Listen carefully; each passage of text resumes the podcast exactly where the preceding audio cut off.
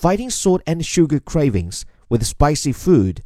There's no magic pill that will cure you of your cravings, but there is something that may help the effort, and it's all natural. Research has shown that simply spicing up your diet may help you consume less salt and possibly less sugar, while potentially improving your health even beyond the reduction of salt and sugar.